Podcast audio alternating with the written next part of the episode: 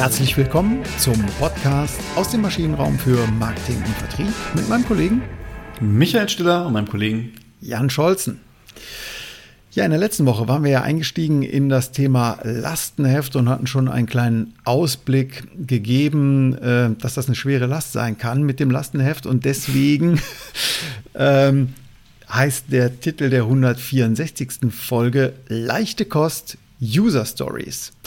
Ähm, ja, User Stories sind aber also definitiv nichts für Leichtgewichte, weil die haben doch eine größere Tragkraft, um jetzt mal hier so den Bogen mit unseren kleinen Wortspielen zu, zu finden. Du hast ganz gute Erfahrungen gemacht mit User Stories, oder, Micha? Ja, wir haben es jetzt schon äh, in, in, ein paar Projekten angewendet. Und in der Tat äh, ist es ein, ein gutes Tool, um in einem kollaborativen Ansatz äh, gut nach vorne zu kommen und sowohl mit äh, Technikern, mit Ingenieuren, mit IT-Lern, ähm, aber auch mit Menschen aus der Abrechnung ähm, oder aus Legal gemeinsam eine gute Vorstellung von Produktanforderungen zu entwickeln. Mhm. Vielleicht doch nochmal einen Schritt zurück zu den, zum, zum Lastenheft. Im Grunde genommen ist das ja auch ein sehr guter Ansatz, Warum geht es dabei? Es geht darum, um eine Dokumentation hinzubekommen, wenn andere das Ganze nachvollziehen können oder ja, nachvollziehen sollen. Äh, wir wollen es genau machen und das, der Kern von der Sache, die Aufgabe ist es, eben Missverständnisse zu vermeiden, wenn es um Produktentwicklung oder Lösungsentwicklung geht. Gerade auch aus dem, aus dem Thema ähm, IT-Entwicklung kommt das ganze Thema User Stories her. Also wir wollen Missverständnisse vermeiden. Das große Ganze soll nicht aus dem Blick verloren wer, äh, soll im Blick behalten werden, genau, dass man den Überblick nicht verliert. Und da war traditionell das Lastenheft immer so die Methode der Wahl. Aber ähm, es hat sich eben gezeigt, dass man wie in der letzten Folge ja ähm, dargestellt, das nicht immer zielführend ist und man eher mit einem weniger perfekten Vorgehen ähm, tatsächlich bessere Ergebnisse haben, erzielen kann. Genau, ähm, weil das Lastenheft natürlich gerade dann wieder zu Missverständnissen einlegt. Mhm. Ne? Dadurch, dass ich versuche, alles so auf den Punkt zu bringen und nicht mehr drüber spreche, weil es ist ja da alles aufgeschrieben, habe ich genau das, was man vermeiden möchte, nämlich Missverständnisse. Ja, genau. Und ähm, deswegen ist dieser, dieser Ansatz des User Story Mappings ganz, ganz interessant. Ähm, hier geht es jetzt darum, eine, ja, schon eine, eine, eine Narrativ zu haben, eine, eine Geschichte zu erzählen, die einmal zeigt, von A nach B, was soll denn unser zukünftiger Kunde, unser Nutzer unseres Produktes, was will der eigentlich alles machen? Was, was soll er machen im, im Zweifelsfall? Wie wird er dieses Produkt nutzen wollen? Mhm. Und das schreibt man auf, indem man halt einzelne Aktivitäten dieses Nutzers äh, notiert, idealerweise auf Karteikarten. Und die sortiert man dann halt von links nach rechts. Links ist das, was er als erstes tut rechts ist das, was er danach tut. Und so versucht man das dann nach und nach zu sortieren und ich bekomme halt einen narrativen Strang, nennt man das. Mhm. Eine, eine Reihe, wo ich wirklich so die groben Aktivitäten, die er hat, das kann man sich schon auch wie so einen Prozess vorstellen, hat jetzt aber nochmal den entscheidenden Vorteil, dass ich mir nicht einfach einzelne Prozessschritte aufschreibe, sondern ich überlege mir da schon immer dabei, wer macht es denn eigentlich gerade und warum macht das gerade. Genau, um da auch nochmal zu sagen, das äh, letzter Kritikpunkt an der, am Lastenheft und dann äh, nehme ich das Wort auch nicht mehr in den Mund. Äh, da, spiel, da spielt eher das Was ähm, eine Rolle und eben bei der User Story eher das Wer und Warum, also das große, das große Ganze, das Ziel. Genau. Das ist halt der Riesenvorteil, den, den ich da habe. Ich, ich kann den Kontext erkennen.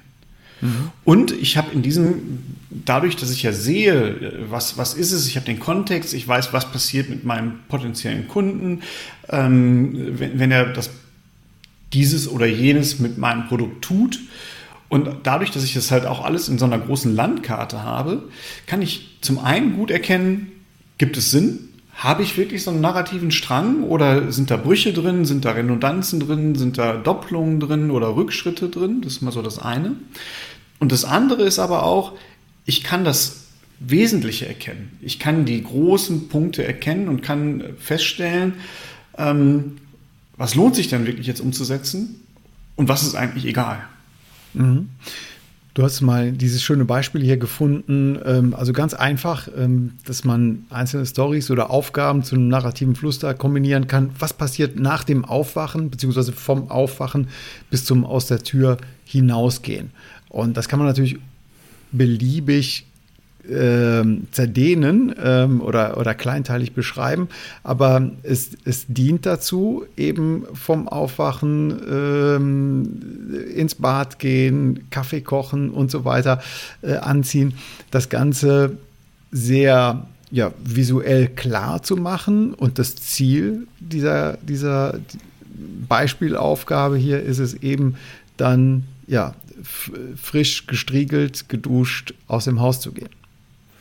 Genau, die meisten kommen dann, da merkt man auch, das kommt einem dann auf einmal sehr natürlich vor, auch der ganze Prozess, weil er halt so lebensnah ist. Und wenn ich das jetzt mal machen würde, oder, oder wenn Sie das jetzt machen würden, liebe Hörer, dann ähm, kommen Sie wahrscheinlich so auf 15 bis 25 Aktivitäten, die Sie unternehmen, von dem Moment, wo Sie äh, missmutig äh, auf die Snooze-Taste drücken, bis dahin, wo Sie mit einem breiten Lächeln ins Auto steigen oder völlig gehetzt sind. Ne? Das ja, ja, genau. kann auch sein. Und man hat da aber auch schon, wenn das jetzt mal durchspielt, erkennt man auch schon gut, wie wichtig es ist, dass man sich über diesen User Gedanken macht. Mhm. Meine Tasks werden komplett anders aussehen, weil halt einfach zwei kleine Kinder noch damit rumfuhrwerken in, in meinem und zwischendurch auch in der Tat dafür sorgen, dass das Lächeln hin und wieder mal vom, vom Gesicht verschwindet, werden halt anders aussehen als jetzt deine Jan. Das, das ist so, aber, aber das Lächeln äh, von den Kindern verschwindet bei dir, ne? oder? Bei dem Vater, ja, von, oder? Von beiden, von beiden, glaube ich. beiden Parteien. Ja. Ähm, ne, und äh, einer hat, macht halt mehr, der andere macht halt weniger. Und da kann man schon mal gut dran erkennen, wie wichtig es ist, dass man sich den User vorstellt. Bei so einem einfachen Prozess. Ne? Mhm. Ich werde wach und wie, wie, bis, zu, bis zu, also jetzt startet mein Arbeitstag. Ähm, die Frage ist dann häufig auch, wie detailliert muss man das denn alles so machen? Und da ja? Ja, eben, da fällt mir nur diese, diese Binse ein, so detailliert wie nötig äh, ähm, und so, so, so äh, aggregiert wie möglich. Ne? Ja, ähm, das Wichtige Jeff muss Patton, rein. Also ist, ist, ist das, das Wichtige muss rein. Das Wichtige muss rein. Ja, genau. Es ist natürlich auch so ein, so ein Niveaus äh, zu machen. Jeff Patton schreibt es ganz schön. Der sagt, äh, okay, also es gibt halt Felsen und wenn ich Felsen zerlege, komme ich auf Steine und wenn ich die Steine zerlege, komme ich auf Steinchen. Aber wann ist der Stein ein Fels und wann ist der Fels ein mhm. Stein? So, mhm. ist auch egal am Ende des Tages, sagt mhm. er. Wenn es dir auf den Fuß fällt, tut es immer weh. Ja. Ähm, und aber trotzdem gibt es einen Tipp, den er, den er gibt und er sagt, naja, also ein Task, der so einigermaßen gelevelt ist. Das kann man sich so ähm, ja, geben, dass man sagt, wir haben einen, einen Task immer dann, wenn wir glauben, dass wir diesen Task fertigstellen, bevor wir bewusst damit aufhören, um etwas anderes zu tun. Das hört sich jetzt ein bisschen komplizierter an. Ich muss das auch dreimal lesen. Er hat es dann aber in unserem Wir stehen auf Beispiel ganz gut gebracht und hat gesagt, Duschen ist zum Beispiel so ein Task. Mhm. So ein, weil wir würden niemals unter der Dusche stehen und denken, Mann, Mann, Mann, das zieht sich aber heute schon wieder hier mit dem Duschen. Duschen. Ähm, ich mache mir jetzt erstmal Kaffee und mache dann gleich weiter und dusche weiter. Mhm. Ne, sondern das ist halt so ein Task, den mache ich und der ist dann halt auch zu Ende und den mache ich halt in einem durch. Also eine Sequenz, eine, eine klar abge, abgeschlossene Sequenz spielt eine Rolle. Hm? Genau, hm? das spielt eine Rolle. Ähm, wir haben dann in unseren Projekten, äh, haben wir immer bestimmte Templates, die wir dafür benutzen und wir, wir beschreiben so, eine, so einen Use Case oder so einen Task, ähm, den beschreiben wir immer über unterschiedliche Elemente. Zum einen sagen wir immer, wer ist beteiligt. Mhm. Also welche Stakeholder sind in diesem einzelnen Case. Dann äh, gehen wir mal ganz kurz an, was ist jetzt der Auslöser für diesen Case. Also was muss vorher passiert sein? Äh, Gibt es irgendeinen Trigger, irgendeinen, ein, jetzt denglisch ich hier auch schon rum. Ähm, Gibt es so irgendeinen Element, Auslöser? ja, genau. Was soll am Ende erreicht sein, wenn der Task fertig ist? ähm, welche Bedingungen müssen vorher eingetreten sein, welcher Zustand wird im Nachhinein erreicht und dann nochmal eine kurze Beschreibung dieses Use Cases. Und das ist eigentlich eine ganz gute, ein ganz gutes Template dafür, um ja, den Kontext sehr gut zu beschreiben. Hm, also sag nochmal, also wer ist beteiligt? Was ist der Auslöser, Trigger des Ganzen? Genau. Was ist das Ziel, das Outcome? Genau. Unter welchen Bedingungen wird das durchlaufen? Und das letzte war? Und welcher Zustand ist im Nachhinein? Achso, welcher Zustand wird erreicht? Alles klar. Hm? Also man. Ja, hm? ja habe ich verstanden. Damit habe ich halt auch ein bisschen noch, das geht dann über eine reine Funktionalität hinaus. Damit beschreibe ich auch, was passiert denn mit dem Kunden oder mit dem Mitarbeiter oder mit wem auch immer, der jetzt da gerade beteiligt ist. Mhm. Und was muss vorher mit ihm gewesen sein, damit er halt da reingeht. Ich habe nicht nur einen singulären Auslöser, sondern habe halt auch Vorbedingungen. Okay. Mhm. Die es da gibt. Genau. Wenn das soweit ist, wenn ich diesen Use Case habe, dann würde eine Reihe von Use Cases, wäre genau das, was ich vorhin beschrieben habe. Das wäre genau dieser narrative Strang, der sich dann ergibt. Im User Story Mapping nennt man es dann den Backbone. Ähm, das Rückgrat. Hm? Das Rückgrat, wo ich es habe. Und aus diesem Use Case heraus definiere, definiere ich, ich definiere aus diesem Use Case heraus einzelne User Stories Mhm. Und die dürfen oh. maximal, oder das war so diese, diese Daumenregel, äh, irgendwas zwischen 15 und, und, und 20 ähm, Aktivitäten haben, ne? Ja, genau. Mhm. Ansonsten okay. ist, es, äh, ist, es, ist es zu viel, es ist ein zu ja. großes Häppchen ja. eigentlich. Genau. Und das mache ich halt, ich, diesen Use Case, da fange ich dann halt an, meine User einzelne Aktivitäten wieder zu subsumieren und einen sogenannten Base Flow mehr aufzubauen. Mhm. Dieser Baseflow, wir haben das jetzt mal, ähm, wir haben das ja gemacht und wir haben das mal in diesem Beispiel des Heizbutlers mal ähm, aufgenommen. Und da haben wir zum Beispiel gesagt, okay, es fängt immer an, einen Use Case, den wir hier haben, mit einem Anruf, Mail, mit Informationen über einen Eigentümerwechsel von einem Haus. Das war so eine, eine Geschichte, damit fing ein Use Case an. Genau, also der, der, der, der Eigentümer, Hauseigentümer war es, glaube ich, ne? Der, ist es der Hauseigentümer oder der Käufer? Also, wer auch immer. Also ich bin, das ist, ich hänge gerade, ist das jetzt schon der Trigger? Ist das der Auslöser? Ähm, oder, nee, das ist der neue Zustand, dass ein Anruf oder was auch immer, eine Information äh, über den Eigentümerwechsel beim Heizbutler eingeht. Okay, also da habe ich, okay, hab ich verstanden. Der, der Trigger wäre der, der Eigentümerwechsel, genau. Mhm. Und dann kommt der, der, der Task, äh, der, der Subtask. Da kommt jetzt ein Anruf oder eine Mail rein und mir teilt das jemand mit, weil ich ja der Dienstleister bin, dem die Heizung da gehört. Mhm. Das war ja ein Heizungscontracting. Mhm. Und äh, dann werden diese Kontaktdaten im CRM gepflegt es gibt eine vertragliche administrative Anpassung äh, an dem, an dem ähm, Vertrag und auch natürlich an den Daten, an den Eigentümerdaten. Und dann informieren wir als Heizbutler alle Prozessbeteiligten. Das wäre so ein typischer Baseflow. In diesem Baseflow gehe ich jetzt hin und überlege mir, und das haben wir auch mit einem Template wieder gemacht, wer macht was, warum mhm. um was zu erreichen. Und das sind dann die einzelnen kleinen Mini-User-Stories, die man da dran schreibt. Das ist so ein bisschen im ABT-Regelverfahren. Also zum Beispiel ähm, als Anbieter benötige ich vollständige Adressdaten, damit die Kommunikation gelingt. Wer braucht es? Was brauche ich? Mit welchem Ziel? Mhm. Oder als Anbieter benötige ich den genauen Tag des Übergangs des Eigentums, um die Abrechnung abzugrenzen. Mhm. Und das kann man wunderbar wirklich im gesamten Team erarbeiten. Da kann ich nämlich halt jemand mit reinnehmen über die Abrechnung, wenn ich diesen Baseflow mal definiert habe und dann können wir uns überlegen, was müssen wir denn jetzt alles machen und können da gemeinsam drüber sprechen und haben dann auch wirklich eine konkrete gemeinsame Forschung davon, was das Endergebnis aussehen. Genau, also Dialog ist wichtig. Es ist eher was Agiles, wo man sich vielleicht auch gegenseitig, ähm, jetzt nicht in, wie einem Brainstorming, aber doch gegenseitig verprobt jedes Mal, ja, äh, genau. und ähm, äh, kritisch hinterfragt, warum denn jetzt so und, und warum nicht anders. Also es ist schon qualitätserhöhend auf jeden Fall, diese, diese gemeinschaftliche Herangehensweise.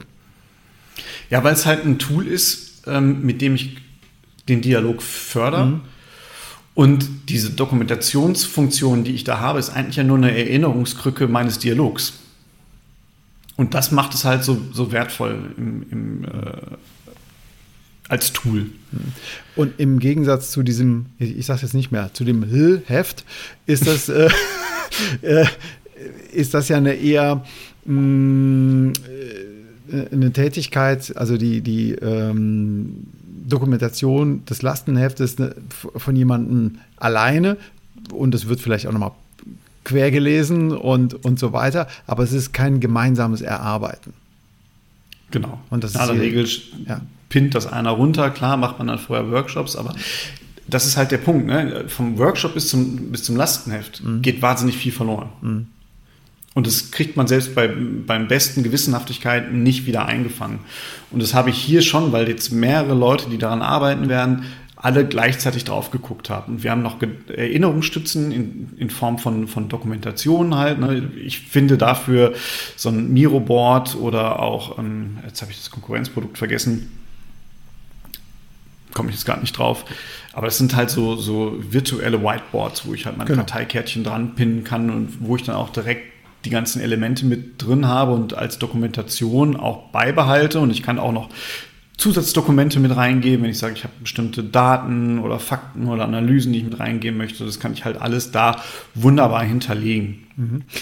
Ich hätte jetzt noch mal eine Frage. Also ich glaube, dieser Baseflow ist schon mal zentral wichtig, aber jetzt habe ich ja unterschiedliche Alternativen, was passieren kann. Wann höre ich denn da auf? Also da kann ja auch alles und nichts passieren an unterschiedlichen Alternativen. Ähm, also gibt es da eine Daumenregel, dass ich sage, okay, bis maximal zwei, drei Alternativen, nicht mehr als sieben?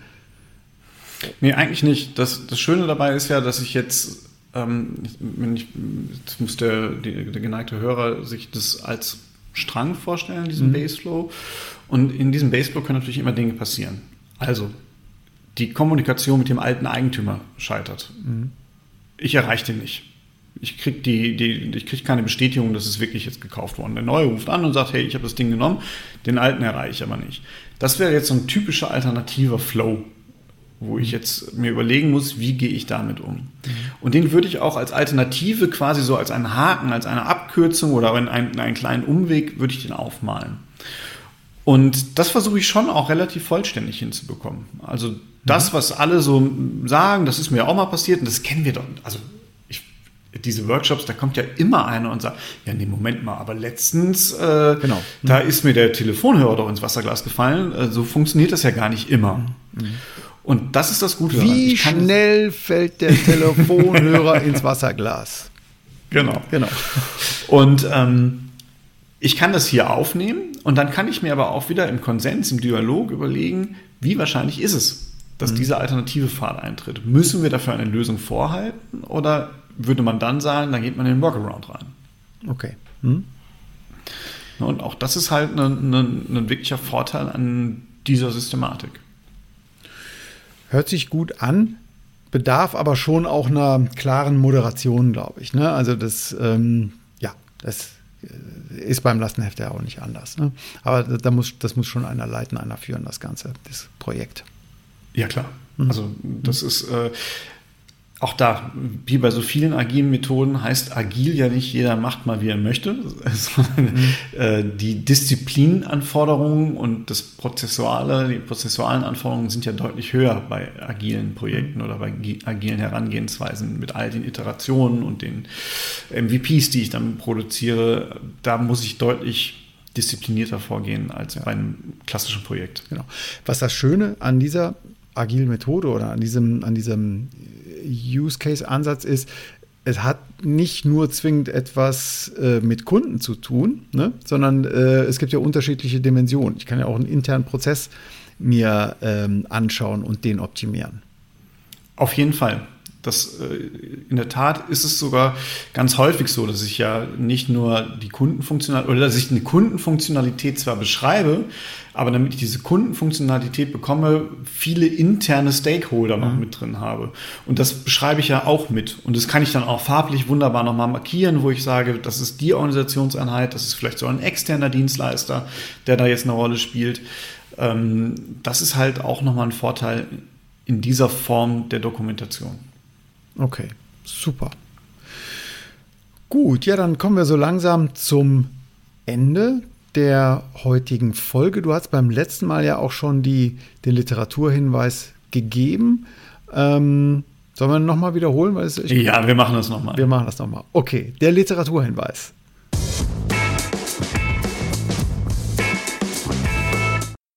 Der diesmalige Literaturhinweis äh, und der letztmalige äh, ist das Buch User Story Mapping, die Technik für besseres Nutzerverständnis in der agilen Produktentwicklung von Jeff Patton, erschienen im O'Reilly äh, Verlag und äh, hier jetzt bei mir gerade in der deutschen Ausgabe. Okay, super. Dann kommen wir doch zur Zusammenfassung. Also, unsere, unser Thema sind Use Cases und User Stories. Und die User Story orientiert sich in erster Linie erst einmal an einem Baseflow, an, an, einem, an einem Ablauf von bestimmten Tätigkeiten, Aktionen. Genau. Ich kann den äh, Baseflow definieren von in, innerhalb eines einzelnen Use Cases. Mehrere Use Cases geben mein Narrativ äh, aneinander und habe dann die Möglichkeit, wichtige Alternativen zu entdecken und auch zu bestimmen.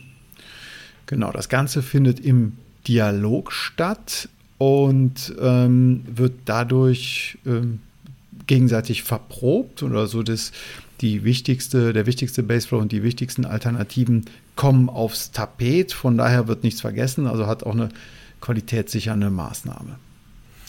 Genau, und dadurch, dass ich halt das näher wirklich in einer riesen Übersicht habe, habe ich auch eine deutlich höhere Chance, ähm, eher zum optimalen Outcome als zu zu vielen Features zu kommen. Weil das ist ja ein typisches Ding auch aus dem L-Heft. Äh, ich versuche alles umzusetzen, habe wahnsinnig viele Features, aber habe wirklich das große Ganze aus dem Auge verloren und das, den eigentlich perfekten Outcome nicht generiert. Also danach kann überhaupt nichts mehr kommen zum Thema Use Cases und User Stories. Vielen Dank fürs Zuhören empfehlen Sie uns weiter. Und äh, ja, schreiben Sie uns doch vielleicht auch nochmal Ihre Erfahrung, Ihre Meinung auch zu diesem ähm, Vorgehen oder ob Sie noch vielleicht das Lastenheft ähm, doch nochmal hier ähm, äh, hochvoten möchten. Äh, ja, schreiben Sie einfach an michael at maschinenraum-podcast.de oder an jan at maschinenraum-podcast.de. Dann hören wir uns wieder in der nächsten Woche. Bis dahin. Bis nächste Woche. Tschüss. Tschüss.